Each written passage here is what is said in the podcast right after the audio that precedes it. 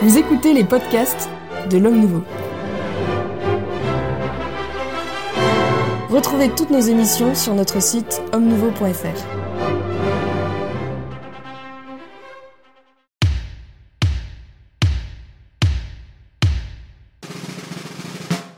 Bonjour à tous, bienvenue dans ce nouvel épisode du Club en Noir. Très heureux de vous retrouver. Nous allons parler aujourd'hui des rapports entre l'État et l'Église après les déclarations euh, de monseigneur Moulin-Beaufort, pardon, et la convocation qu'il a eue euh, par le ministre de l'Intérieur Gérard Darmanin après la, publication du rapport euh, Sauvé à propos du secret de confession. Évidemment, ça étend ce, ce, thème des rapports entre l'Église et l'État sur, sur bien d'autres sujets. Pour en parler aujourd'hui, j'ai euh, la très grande joie d'accueillir dans ce studio de l'Homme Nouveau l'abbé Michel Viau. Bonjour euh, monsieur l'abbé, bonjour mon père, euh, bonjour monsieur l'abbé Gelfucci, merci de votre présence. Vous pouvez sourire, hein, et n'hésitez pas. L'abbé Grégoire Cellier. Bonjour Philippe Maxence et bonjour aux auditeurs. Quasiment partie des meubles. Oui, on finit par m'oublier. Voilà, non, ça on a beaucoup de mal. Et le laïc de l'étape, Jean-Pierre Mogendre. Merci beaucoup Jean-Pierre d'être d'être présent. Je vais, je vais commencer par vous Jean-Pierre parce que vous sortez quasiment du, du tribunal. Euh, vous avez été poursuivi, je crois, euh, et vous me corrigez si je fais erreur, euh, en tant que responsable du site de Renaissance catholique qui avait publié des, des, des, propos sur l'homosexualité euh, venant du catéchisme de l'Église catholique et en tous les cas portés par des, par des prélats de l'Église catholique. Voilà, donc j'étais effectivement au tribunal lundi dernier, donc 18 octobre, poursuivi par euh, trois associations. Ah, trois? Trois associations, voilà. Stop Homophobie, Mousse et Adeos, euh, au motif de provocation à la discrimination à l'égard d'un groupe de personnes à raison de leur orientation sexuelle. Ce qui était mis en cause, c'était un texte que nous avions euh, publié il y a deux ans maintenant, euh, qui était signé de deux cardinaux, donc le cardinal Burke, patron du Saint-Office, ancien préfet du tribunal de la signature apostolique. Le signature. Non, euh, ancien patron de l'ordre de Malte et puis ancien préfet du tribunal suprême de la signature apostolique, un cardinal, un deuxième cardinal, le cardinal Pujats, archevêque de Riga, et puis trois évêques euh, kazakhs. ils avaient fait une déclaration donc euh, il y a deux ans intitulée L'Église du Dieu vivant, la colonne et l'appui de la vérité. Et les propos incriminés étaient les suivants. Les autorités civiles ne doivent pas établir d'union civile ou légale entre deux personnes du même sexe. Et en fait, il reprenait une déclaration plus ancienne de la Congrégation pour la doctrine de la foi de 2003, euh, dans lequel bah, l'enseignement de l'Église était euh, celui-là. Les autorités civiles ne doivent pas reconnaître l'union euh, légale des personnes homosexuelles. On est en plein dans notre sujet finalement. Il semblerait. Et donc vous êtes passé, euh, vous êtes donc cette fois-ci bien passé en jugement. Voilà, donc le jugement a eu lieu lundi dernier, euh, ce qui m'a donné euh, ma ligne de défense. Quelle a-t-elle été Il y a eu deux choses. La première, c'était un débat de fond. Existe-t-il une loi naturelle supérieure à la loi civile? Voilà, nous avons commencé à Antigone donc il existe des lois immortelles et inaliénables voulues par les dieux, qui sont au-dessus des, lois contingentes mises en œuvre par les autorités politiques. Donc première partie du débat. Et puis deuxième partie du débat, euh, l'Église a-t-elle le droit d'enseigner euh, quelque chose qui n'est pas obligatoirement conforme à euh, la vulgate officielle et aux, idées dominantes du moment. Voilà, c'est un petit peu autour de ces deux thèmes euh, qu'a euh, tourné le débat et le jugement. Et la décision sera. Donc la décision sera rendue le 23 novembre prochain. Il est intéressant de noter à ce propos, donc le parquet, Madame le procureur de la République, a demandé la relaxe euh, au nom de la raison que euh, chaque religion a le droit euh, d'enseigner ce qu'elle veut, mais que donc, n'ayant fait que reprendre l'enseignement de l'Église inchangé depuis 2000 ans, eh bien c'était un droit lié à la notion de liberté religieuse dans notre pays, que l'Église avait le droit de l'enseigner, et que donc moi je n'avais fait que reproduire euh, Cet enseignement de l'Église. Voilà. Très bien, bah, écoutez, merci beaucoup. Je vous, en prie. On vous fera revenir euh, après euh, le 23 novembre, hein, c'est ça 23 novembre, exactement. Pour, euh, bah, pour, pour, commenter. Voilà, nous verrons les attendus. Pour commenter les attendus. Merci beaucoup. C'est une magnifique ouverture, si je puis dire, à notre sujet sur les, les la relation entre, entre l'Église et l'État. Alors, ça s'inscrit évidemment dans un contexte, je l'ai souligné tout à l'heure, et on pourrait, si vous le voulez bien, peut-être revenir au contexte. Hein. Le contexte, c'est à la fois la publication euh, du rapport Sauvé, la déclaration de Monseigneur Moulin-Beaufort, pardon, euh, rappelant euh, ou soulignant que, le, évidemment, le secret de confession ne pouvait pas être, être mis en cause et qu'il y avait des lois supérieures à celles de la République ce qui a déclenché euh, évidemment un, tollé. Euh, avec cette, euh, cette, rencontre qui a suivi avec le ministre de l'Intérieur, entre donc le président de la conférence épiscopale et le, et le ministre de l'Intérieur, Gérard Darmanin. Quels sont vos, déjà sur ce contexte, sur mon père? Ah bah, écoutez, quel, est, quel est, votre, le point de départ votre approche? bah, Le point de départ de tout ça, c'est tout de même pas sur les recommandations de la commission Sauvé.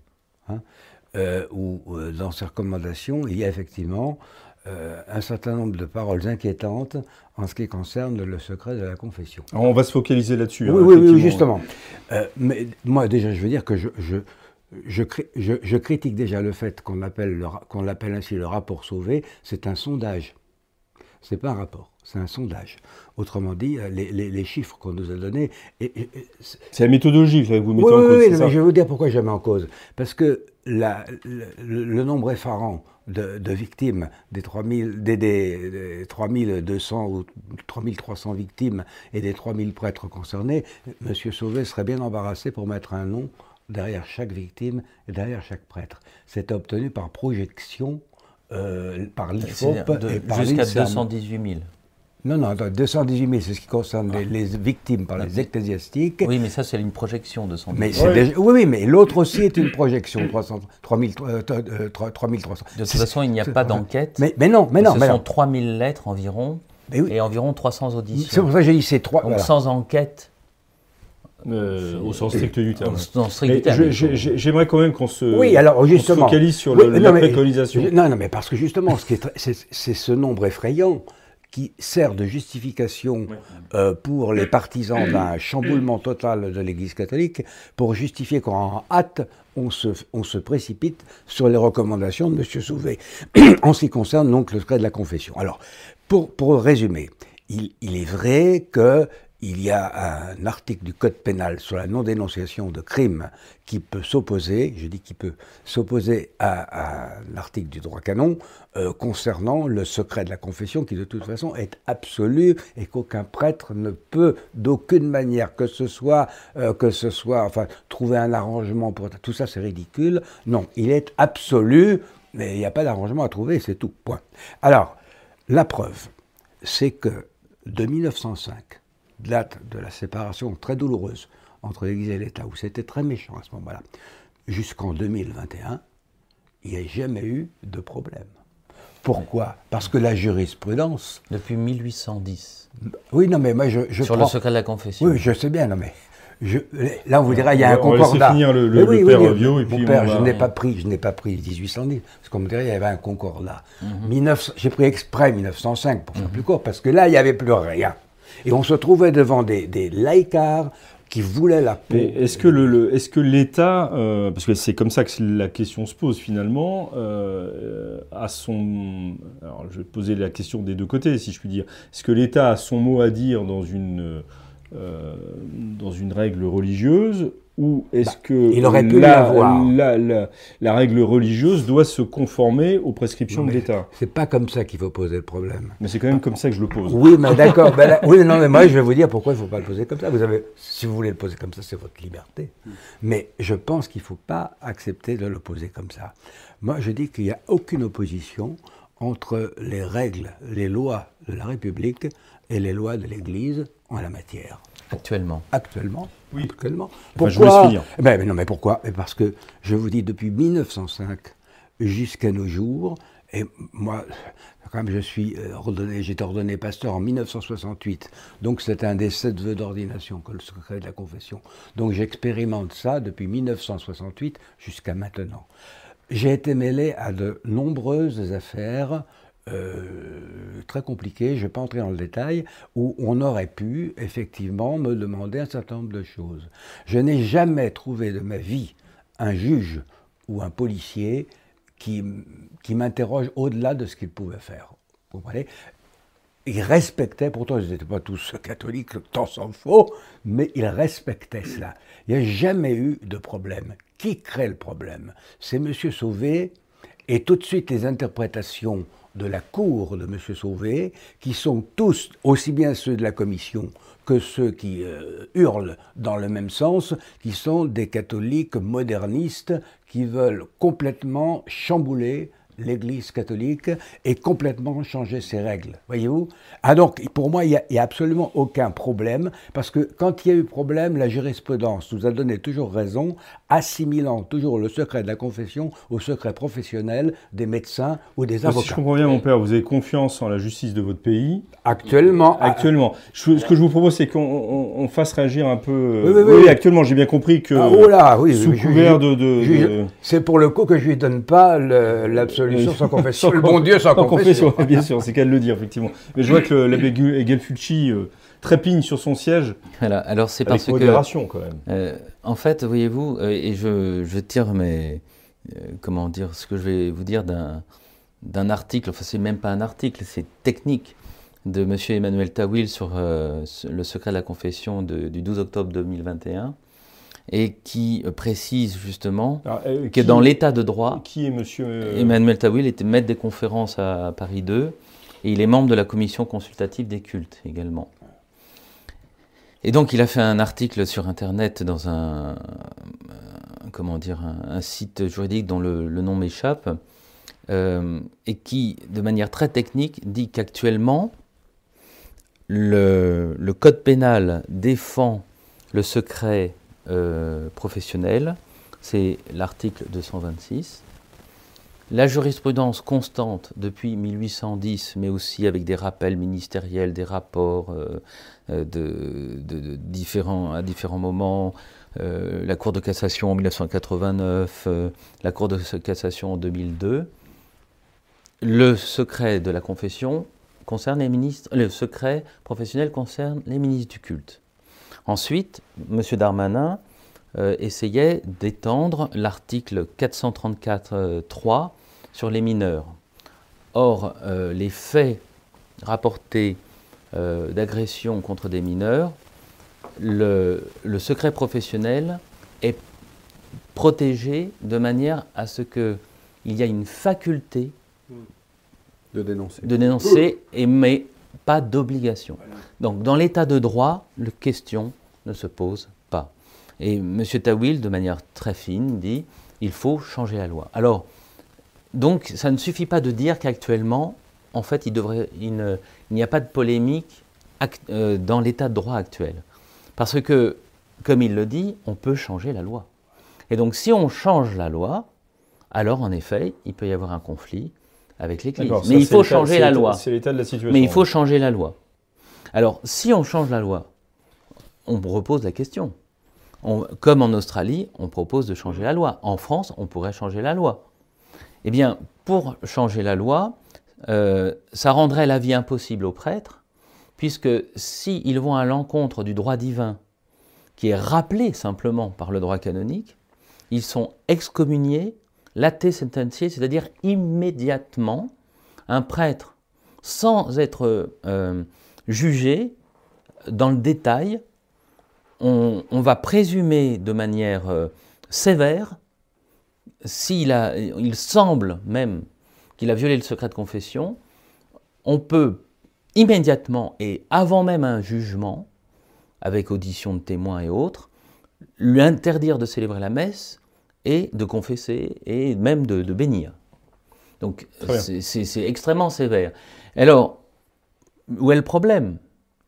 Il y a le problème de la religion, de l'existence de Dieu et le fait que Dieu puisse dire des choses que l'homme ne, comment dire, peut contredire par ses lois humaines et temporelles, sachant d'ailleurs, et c'est une chose que je voulais absolument dire, c'est que c'est là-dessus quand même parce qu'il y a mais, mais, ce qui est mais ce qui est extraordinaire, c'est que la loi, euh, la loi civile, la loi positive du Parlement, mais vous avez neuf sages dans la Ve République qui peuvent la supprimer. Neuf personnes seulement. on va en revenir. Parce qu'il y a des principes fondamentaux de la République, n'est-ce pas, qui peuvent aller à l'encontre de ce qui est voté au Parlement. Donc déjà là, il y a une faille dans l'absolutisme de, la loi, euh, de la loi parlementaire. On, va y revenir. Un, mot sur le secret de confession euh, à la suite du rapport Sauvé et de, Pour, moi, pour moi, il n'y a aucun problème, car au moment où le pénitent sort, je, je ne sais pas qu'il est venu. Parce que vous êtes Alzheimer. Non, non, mais je ne sais pas qu'il est venu. Donc le gars me demande, non, je n'ai pas eu de confession, je, ne sais pas de quoi vous parlez. Donc il n'y a pas de, il n'y a aucune possibilité euh, de, de, trahir le secret de confession parce que, parce que quand le pénitent sort du, du confessionnal, je ne sais même pas qu'il est venu. Je ne sais pas qui, qui, qui il est, qu'est-ce qu'il aurait dit, rien. Et donc, effectivement, si on me pose la question. Je vais vraiment aller me confesser à vous alors. Voilà. Ah non, mais c'est en, soi, en soi le principe, c'est-à-dire que ça tombe dans le néant de Dieu, enfin, disons, dans ça tombe. Le néant de Dieu, là. ça tombe dans, disons, dans. dans, ah, euh, voilà, mais cela dit, cela dit, il est bien dit dans la Bible que Dieu jettera derrière son dos les péchés. Hein, donc, et pour plus les voir. Euh, donc, voilà, il n'y a, il n'y a, il n'y a pas matière, il n'y a tout simplement pas matière à, discuter. Le policier me dit, ben, je ne sais même pas de quoi vous parlez. Alors moi, je vois la confession de l'autre côté de la grille. c'est pour ça que vous m'intéressez. quand il y a une grille, justement. Parce quand il y a une grille. je rebondis sur ce que vient de, euh, de dire euh, l'abbé Cellier en le reformulant un petit peu différemment. La personne qui se confesse, elle ne parle pas à un homme, elle parle à Dieu. Elle parle à Dieu. Et c'est de Dieu qu'elle reçoit le pardon. C'est bien évident que la personne qui est en face d'elle, derrière la grille, s'il y a une grille, elle n'est qu'un intermédiaire. Quelque part, elle n'est rien. C'est Dieu qui pardonne. C'est pas l'abbé du euh, ou l'abbé machin. Et c'est ce qui fait ben, c'est ce qui fait que les gens vont se confesser, c'est ce qui fait qu'ils vont tout dire aussi. Je crois qu'on n'a peut-être pas suffisamment insisté sur le fait que si ce secret n'était pas absolu, bah, les gens y regarderaient peut-être à deux fois euh, avant d'aller euh, raconter leur turpitude. Oui, mais vous euh, vous, placez sur un plan surnaturel. le, seul le débat actuel, c'est la négation Alors justement, on va on va peut-être pas poursuivre sur le, le, secret de confession en lui-même, qui a toute sa évidemment toute sa valeur et, tout son intérêt. Euh, je voudrais quand même revenir sur, euh, sur le, thème de l'émission. On nous a quand même répété, c'est pas la première fois, nous sommes dans un climat où, on nous redit euh, qu'il n'y a pas de loi supérieure à celle de la République. le gouvernement actuel, par la voix de M. Darmanin ou Mme Schiappa, l'a dit à plusieurs reprises ils ne sont pas les seuls en fait. Euh, Jacques Chirac en campagne électorale il y a 2 avril 1995. Merci Monsieur Lavé. Euh, l'avait souligné de manière très très claire, mais très fausse peut-être, mais en tous les cas très claire. On peut on peut lui reconnaître on peut lui reconnaître cela. Il y a un, donc depuis en tous les cas un climat euh, qui s'installe de répétition de cette de cette pensée. Il n'y a pas de loi supérieure à celle de la République comment, euh, je vais donner la parole à, l'abbé Cellier, puisqu'il a, il a bondi. Du Parlement allemand de 1933. Euh, comment euh, comment l'Église se positionne face à une telle, une, telle volonté, en tous les cas donc, une telle affirmation. Je, rappelle, je, rappelle, effectivement la sentence de Jacques Chirac. Hein. non à une loi morale qui primerait la loi civile, on ne peut le concevoir dans une démocratie laïque. Mais cette phrase de Chirac et de tous ceux qui reprennent la même doctrine, d'un point de vue simplement naturel, hein, je parle d'un point de vue naturel, c'est une absurdité et donc les auditeurs des hommes en noir doivent le savoir. S'il n'y a pas de loi morale antérieure à la loi légale, au moins ce que les scolastiques, à, la suite des Grecs, appelaient la syndérèse, c'est-à-dire la règle fondamentale de la morale, il faut éviter le mal et faire le bien, alors chacun ferait à sa guise s'il n'y a pas une instance morale intérieure et la loi ne serait absolument pas obéie et il faudrait mettre un policier derrière chaque citoyen et un policier derrière chaque policier, ce qui ne fonctionnerait pas. En fait, heureusement, par la loi morale, par l'impulsus moral humain, la plupart des gens respectent la loi et c'est ce qui fait la force de la loi, la loi légale, sinon elle ne fonctionnerait pas. Comme le disait Donoso Cortés, il y a deux ressorts, un ressort extérieur et un ressort intérieur. Le ressort intérieur, c'est le ressort moral, le ressort extérieur, c'est, disons, la police. Et ils sont inversement proportionnels. Lorsque l'un monte, l'autre baisse. C'est-à-dire que soit les gens ont une vraie morale intérieure qui leur permet de respecter les lois, et à ce moment-là, la, société fonctionne, soit on est obligé de mettre de plus en plus de policiers, et ça ne fonctionne pas. Il faut forcément, derrière la loi, ce que j'appellerais légale, une loi morale qui, fait que les gens, dans la plus grande majorité, la respectent, et à ce moment-là, on peut mettre quelques policiers qui, euh, qui, sanctionnent les bandits. Mais si tout le monde fait n'importe quoi, euh, vous n'aurez pas de loi légale. Avant de, vous donner la parole, rappelez pour nos plus jeunes auditeurs qui est Donoso et Cortés, parce que je pense Donoso Cortés, donc un, un grand contre-révolutionnaire du 19e siècle, qui a, qui a fait espagnol. un espagnol, voilà, mais qui a écrit en français et qui a donc écrit un, essai sur le socialisme et sur la révolution, et dans lequel il, il, il, propose cette, cette, approche, si vous voulez, que j'ai toujours trouvé très intéressante, de mhm, ces deux ressorts. Qui, qui, qui, il y en a forcément un qui doit fonctionner, sinon le, et, et l'autre, et, c'est plutôt le ressort intérieur qui permet que, à la société de fonctionner que le ressort extérieur. que le ressort extérieur. Pour aller dans tout à fait ce même sens, je pense que c'est de l'intérêt même de la société civile qu'il y ait un secret de la confession, qu'il y ait un lieu où les gens puissent parler, dire un certain nombre de choses et qu'ils puissent s'entendre répondre un certain nombre de principes moraux. C'est fondamental cela. Et c'est l'intérêt de la société. D'ailleurs, c'est un des arguments qu'utilisera le pape Pilis en 1906 pour condamner la séparation des églises de l'État, en disant que ce n'est pas du tout de l'intérêt de l'État de se priver, euh, de, se séparer complètement de, l'Église. Ça, c'est un premier point. Puis le reste, on verra si on, en rediscute. Nous, enfin, entre nous, hein, la question du secret de la confession, n'a pas grand-chose à voir avec le problème des abus sexuels. Oui, mais ça, on est, on, est d'accord, mon père. Mais on a déjà eu une émission sur la, sur la commission sur là, oui. Donc, euh, Jean-Pierre, il paraît que vous voulez Juste, juste une petite, chose pour compléter. Alors, il y a une loi morale, mais il y a aussi la loi que j'essaye d'imposer. Non, mais il y a, le fait qu'effectivement, pour rebondir sur le père Villot, le, citoyen catholique est le meilleur des citoyens, car précisément par souci de conscience, il va bien agir, il va agir honnêtement, il va agir droitement, et il est le meilleur des citoyens. Allez, Jean-Pierre. Concernant la loi civile, s'il n'y avait rien au-dessus de la loi civile, comment pourrions-nous justifier l'expression de François Mitterrand qui, à un moment donné, parlait de la force injuste de la loi? Et donc, il fait bien référence à une justice qui est au-delà de la simple loi civile.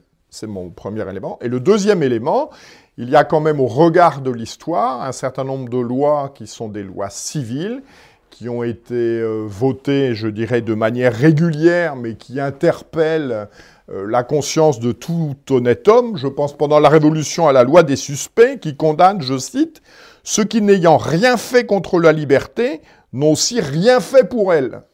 Ça frappe quand même un peu le bon sens.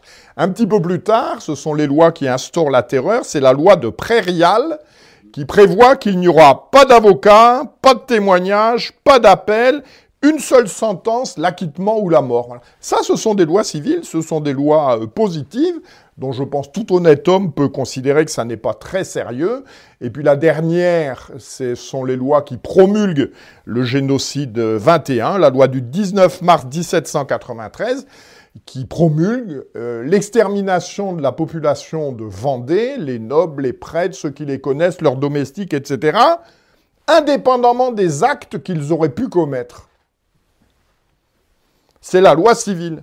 On sent bien, et tout honnête homme sent bien, que c'est pas parce que ça a été voté par une assemblée euh, euh, sous des pressions, des émotions diverses, etc.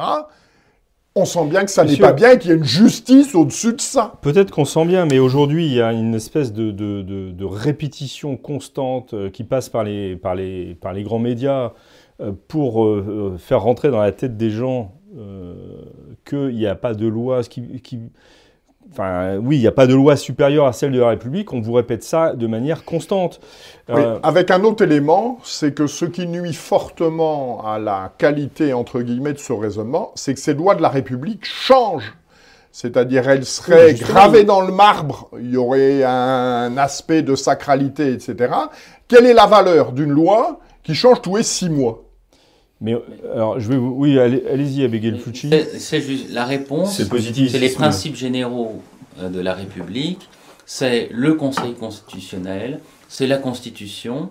C'est le fait que neuf personnes euh, euh, puissent, euh, comme on dit de nos jours, retoquer, enfin euh, remettre en cause le vote des parlementaires. Et donc, dans la Ve République elle-même, il y a un- une évocation de quelque chose qui est au-dessus de la loi. C'est les principes généraux de la, République, les libertés fondamentales. Et euh, si on, creuse euh, profondément notre débat, c'est de savoir mais d'où viennent ces principes? Euh, dans un de ces principes en droit pénal, c'est la défense.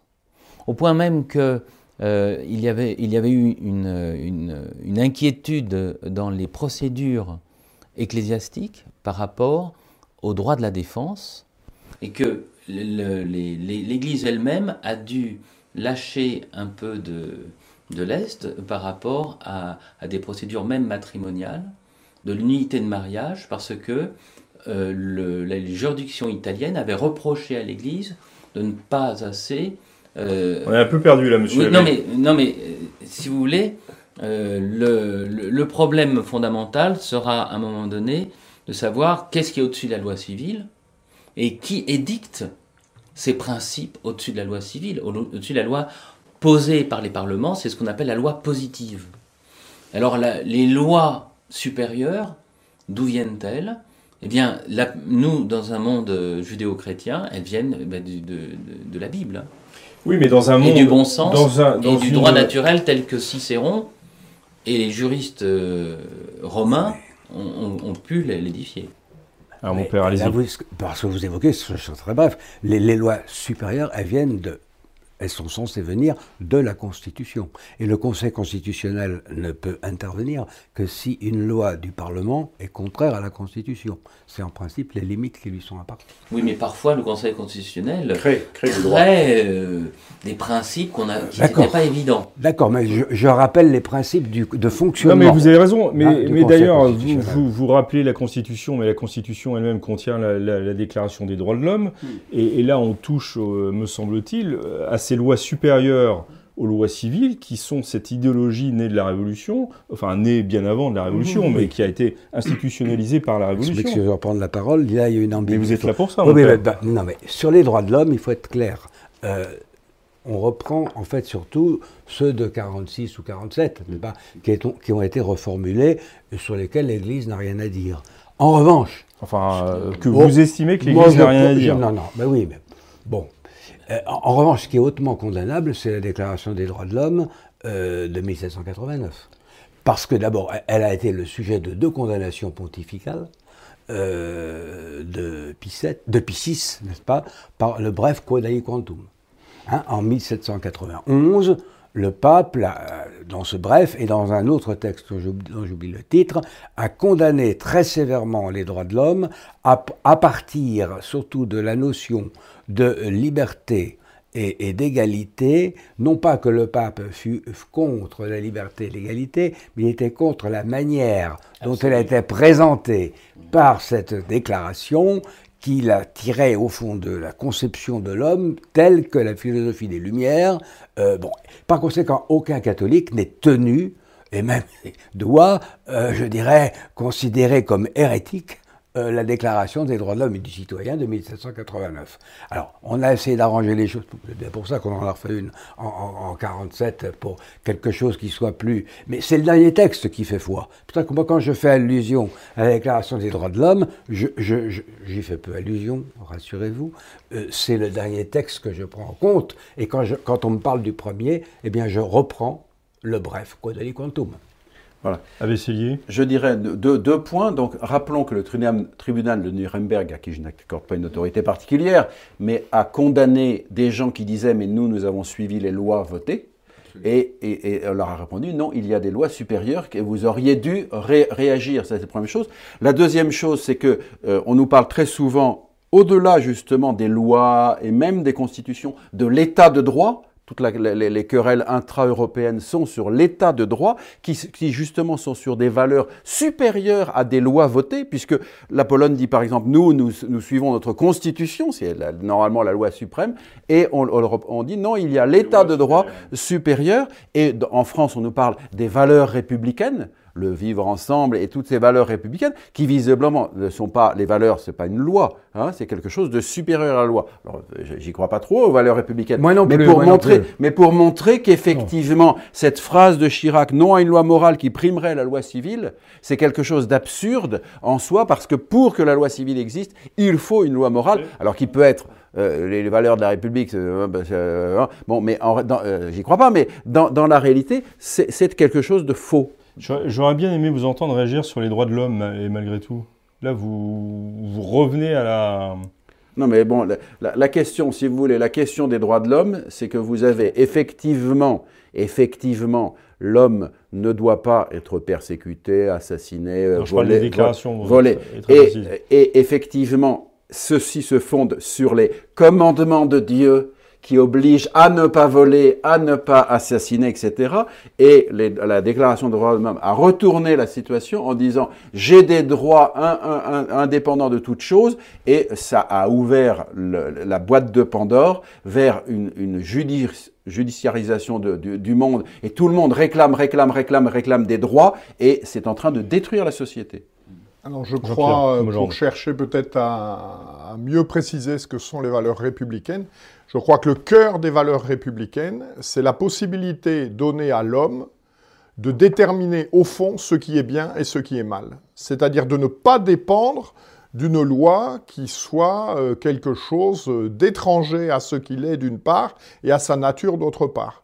Alors là derrière, ben, ayant posé cela, la difficulté à laquelle le législateur est confronté, euh, bon, il n'existe pas de bien et de mal, c'est à l'homme de le déterminer. La logique voudrait que ce soit fait par le biais du suffrage universel, c'est-à-dire que l'on demande aux gens ce qu'ils pensent de ceci, ce qu'ils pensent de cela, ce qui est bien et ce qui est mal. Eh bien, je crois que c'est ce qui est annoncé, mais ce n'est pas ce qui se passe. C'est-à-dire qu'il y a au-dessus de cela ce que Rousseau a un petit peu évoqué dans le cadre de sa volonté générale, des valeurs qui sont des valeurs d'autonomie, qui sont des valeurs d'indépendance, qui sont des valeurs d'exaltation de la personne, qui en fait sont au-delà du suffrage universel. Quand Robert Badinter, en 1981, supprime la loi de mort, euh, la loi qui autorise la peine de mort, ben, il sait très bien que ça ne correspond pas à la volonté de la majorité des Français. C'est-à-dire que... Non, il faut faire de la pédagogie, nous dit-on maintenant, quand les Français ne sont pas encore... Euh, oui, mais alors, entre la pédagogie et le conditionnement des esprits, euh, la limite est parfois ténue. C'est une question de vocabulaire. Voilà. à, partir du... C'est toujours les mêmes exemples, mais ils sont là, on ne peut pas les éviter. Euh, le respect de la vie, de la conception à la mort naturelle, quand bien même une majorité démocratique voterait pour la loi de l'avortement, elle est dans l'erreur. Parce que justement, ce qu'apporte Dieu par rapport à l'homme, c'est la vérité. Et c'est le fait de ne pas errer euh, mmh. dans, des principes qu'il essaye de, de, mettre par écrit, de dénoncer. Mais Dieu, lui, aura toujours une science et une connaissance de la vérité supérieure. Actuellement, vous avez, ils veulent faire passer la loi de 12 semaines à 14 semaines, sauf que les, des personnes pas forcément religieuses sont gênées. Et vous avez 100% des, des, sages-femmes et, autres médecins euh, accoucheurs qui disent, euh, vous comprenez, euh, il y a un acte spécial c'est que comme la tête est ossifiée, on doit systématiquement écraser la tête. C'est obligatoire. Et donc, c'est un acte un peu difficile à faire. Vous vous rendez compte que c'est sur un fait technique qu'on va rejoindre la loi morale supérieure. C'est un, un fait plus que technique, c'est- c'est aussi Ah, c'est technique. un, un oui. constat, un constat Moral, du réel, vivant, du, enfin, du réel. C'est le réel qui se rappelle à nous là. Vous avez bien tout à Le fait raison. Euh, j'ai, lors d'un de mes vidéoblogs, j'ai demandé à un gynécologue de me prêter la pince et je l'ai montré. C'est une pince comme ça et de, pour démembrer l'enfant, enfin le fœtu- l'enfant dans, dans le ventre. dans- dans- ce que je voudrais dire aussi, c'est quand même, vous faites tout à l'heure allusion aux lois de Prairial. Vous avez tout à fait raison. Ces lois, ces lois de Prairial, elles ont été votées le, presque le lendemain de la fête de l'être suprême. C'est intéressant parce que ça montre que les idéologues, enfin, le véritable idéologue de la Révolution, c'est Robespierre. Il avait une conception. euh, bah, il voyait bien qu'on ne pouvait pas se passer de religion. Alors, dans un premier temps, ils avaient fait la constitution civile du clergé pour avoir une euh, église à, à leur botte, mais ça marchait pas, ça a divisé l'église en deux. Alors, on a inventé l'être suprême. Et c'était pour justement donner des notions de morale qu'il sentait bien que la Convention était incapable de donner et que le pouvoir politique était incapable de donner. Et pour résumer sa pensée, il y a un célèbre discours de Robespierre où il dira qu'il n'y a pas de vertu sans terreur, ni de terreur sans vertu. Voilà. Mais oui, mais c'est, ben parce qu'il voulait imposer la morale euh, par la terreur. Puisqu'il Voilà. n'y avait plus de. de- Ben, ben voilà, et au nom de l'être suprême. Au nom de. Je pense que Jean-Pierre posent aussi, sur le fond, la question de la définition de la liberté. C'est-à-dire, est-ce que la liberté, c'est faire ce dont j'ai envie, c'est obéir à mes instincts, mes pulsions, etc.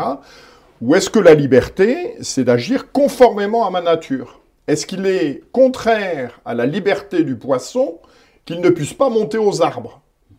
Ben, Un poisson, il ne peut pas monter aux arbres. Il pourrait estimer qu'il est frustré, que c'est une atteinte à sa liberté, qu'il veut monter aux arbres. De la même manière, l'exemple a été employé par euh, le père Thomas dans une émission euh, précédente. Est-ce qu'il est contraire à ma liberté de ne pas pouvoir me jeter euh, du troisième étage de la tour Eiffel en faisant cuit, cuit, cuit, cuit, et puis en m'envolant Si jamais vous le faites, n'hésitez pas à nous le dire. Voilà. un J'espère que vous m'en empêcherez. Oui, on empêche. on voit bien, on voit bien que la liberté, c'est d'agir conformément à sa nature, et que quand on cherche à poser des actes qui sont en opposition avec la nature, eh bien, ça n'est pas faire usage de sa liberté, mais c'est être prisonnier de sa folie, de ses fantasmes, et puis les chrétiens diraient euh, du péché. C'est la, c'est la raison de la condamnation de la, de la Déclaration des droits de l'homme. Ben voilà. C'est la, oui, li- mais- la liberté absolue. et les stoïciens disaient la même chose nature. que vous. Vous voyez, vous oui, ce que vous avez dit, Jean-Pierre. ce que vous avez dit, c'est le point. Je vous remercie. Bon, et je pense que ce qui pêche, c'est ce que vous venez d'évoquer, c'est que donner aux majorités de circonstances ou à une, ou au respect du processus juridique qui permet d'aboutir à l'élaboration des lois, c'est nier cette définition de la liberté. C'est de dire que est une atteinte à la liberté tout ce que j'ai envie de faire et, et que l'on ne m'autorise pas à faire. Voilà. Or, je crois que la vraie définition de la liberté, nous l'avons évoqué tout à l'heure, ben oui, il y a des choses que je ne peux pas faire, physiquement on le comprend bien, mais il y a des choses que je ne dois pas faire aussi d'un point de vue moral, et la loi civile, elle est là pour m'aider à rester dans ce cadre. De la même manière que sur la tour Eiffel, au troisième étage, eh ben, il y a des rambardes pour empêcher que dans un moment de folie, je me jette dans le vide, eh ben, la responsabilité de la loi civile, c'est la même chose. C'est de mettre des rambardes pour éviter que dans un moment de faiblesse ou dans un moment de folie, eh bien, je ne pose des actes qui sont contraires à ma nature et contraires à ma vraie liberté. Merci Jean-Pierre de ce, de ce rappel. Au nom euh, du Père, du Fils, Saint-Esprit. important. On va, on va peut-être pas conclure comme ça, mais euh, on a alors on a beaucoup euh, vu les choses du côté de la situation actuelle, du côté de de, de, de, euh, de ce qu'entend euh, ce qu'entend faire la République ou en tous les cas ceux qui sont à sa tête euh, aujourd'hui. J'aimerais qu'on change un peu de perspective pour terminer donc en, en 3-4 minutes. Parce que beaucoup nous disent oui, vous êtes souvent dans la critique au club des hommes en noir, Et en fait, qu'est-ce que vous, qu'est-ce que, j'allais dire, qu'est-ce que l'Église, comment l'Église, elle, dans sa doctrine, envisage ces rapports de l'État et de l'Église? Si l'un d'entre bah, se... Voilà. Alors, je vais d'abord faire une petite publicité. Donc, j'invite nos auditeurs à aller sur le site La Porte Latine, taper, taper Lettre à nos frères prêtres et consulter donc dans la Lettre à nos frères prêtres le numéro 75 qui traite de la royauté du Christ et le numéro 88 qui traite de la liberté de l'Église du Christ et qui, qui donnera donc des éléments doctrinaux précisément sur les rapports entre l'Église et l'État, puisque c'est ça. Oui, alors euh, est-ce que vous pouvez répondre maintenant Voilà, alors je vais répondre maintenant. Je vais répondre maintenant. Donc, l'Église, l'Église et la société politique, donc on, donc on résume euh, dans l'État, sont les deux seules sociétés complètes, les théologiens disent parfaites, dans deux ordres différents, l'ordre surnaturel et l'ordre naturel parce qu'ils ont tous les moyens d'amener les membres de, la société politique ou de l'Église à leur fin propre de façon totale. Tandis que d'autres euh, sociétés, telles que la famille, une entreprise, une association, sont des sociétés incomplètes, ou les théologiens disent imparfaites, parce qu'elles ne sont pas susceptibles par elles-mêmes et toutes seules d'amener leurs membres à la pleine perfection, elles ont besoin d'autres sociétés. Et donc, ces deux sociétés parfaites ou complètes, sont indépendantes et libres chacune dans leur ordre, n'est-ce pas? Euh, C'est même rappelé par la Constitution italienne qui dit l'Église et l'État sont chacune des sociétés indépendantes et libres. La, Constitution italienne euh, le, rappelle. Et dans ce cadre-là, effectivement, chacune élabore ses propres lois, sa propre façon d'être. Il y a bien sûr des points de contact sur, lequel, sur lesquels il faut euh, évidemment négocier, travailler, parce que l'homme peut être sous deux rapports sur le même acte. Sous, pas deux, non, non, non, mais sous deux rapports sur, pour le même acte, il peut être soumis à deux lois euh, qui peuvent être différentes. Mais fondamentalement, il n'y aura une opposition que si le pouvoir politique sort de son objet propre et qu'à ce moment-là, il veut obliger le membre de l'Église à faire quelque chose qui serait contraire aux lois de Dieu et à sa conscience, et la conséquence ultime, conséquence ultime du pouvoir politique empiétant de façon euh, euh, scabreuse sur la liberté, c'est effectivement d'aller jusqu'au martyr, de, témoigner de la, de la primauté de, la vérité divine, sans subversion, parce que l'Église n'est pas une instance de subversion. L'Église reconnaît la légitimité de l'État et de ses lois et de, du travail qu'il a à faire dans l'ordre naturel qui est nécessaire, mais euh, euh, pas au-delà de, ce qui lui revient euh, de fait. Et donc, l'Église n'a jamais et ne sera jamais inféodée au pouvoir politique. Elle ne sera pas non plus subversive du pouvoir politique. Elle lui laisse sa, sa légitimité et son travail, mais dans les limites qui sont les siennes. Il y a deux, excès, qui, deux, termes euh, en cette matière. Le césaropapisme, euh, qui est une expression qui dit quand l'État euh, a une emprise sur la religion, ou la théocratie, lorsque c'est la religion qui dirige l'État. en France, il n'y a eu ni césaropapisme, ni théocratie il y avait une convivence de, la monarchie, de, l'État et de l'Église. Euh, on peut critiquer, on peut dire qu'à certains moments, il y avait trop d'influence dans un sens ou dans un autre. C'était un équilibre. Et la séparation de l'Église de l'État en 1905 a été une violence contraire à cette convivence pacifique de conseil où l'Église euh, avait une influence très saine et positive. On, vous disiez que nous critiquions, eh bien, lorsque l'Église est en paix avec l'État, c'est extraordinaire. Parce que l'État a une, référence pour son ordre naturel grâce à, une lumière surnaturelle euh, conseillante et euh, pour atteindre sa fin naturelle qui est la paix publique et le développement individuel des personnes. Tandis que l'Église a pour fin la vie éternelle la vie terrestre paisible pour l'État et la vie éternelle et le salut éternel pour l'Église. Merci Monsieur l'abbé de ces, précisions. On aurait évidemment euh, pu en parler encore euh, très longtemps, mais vous reviendrez tous euh, à d'autres moments pour évoquer d'une manière ou d'une autre ce, thème, ce sujet. C'est la fin de ce Club des Hommes en Noir. Nous nous retrouvons, j'espère, si Dieu le veut, en tous les cas, pour, euh, une nouvelle émission, un nouveau rendez-vous du Club des Hommes en Noir. En attendant, euh, que Dieu vous garde.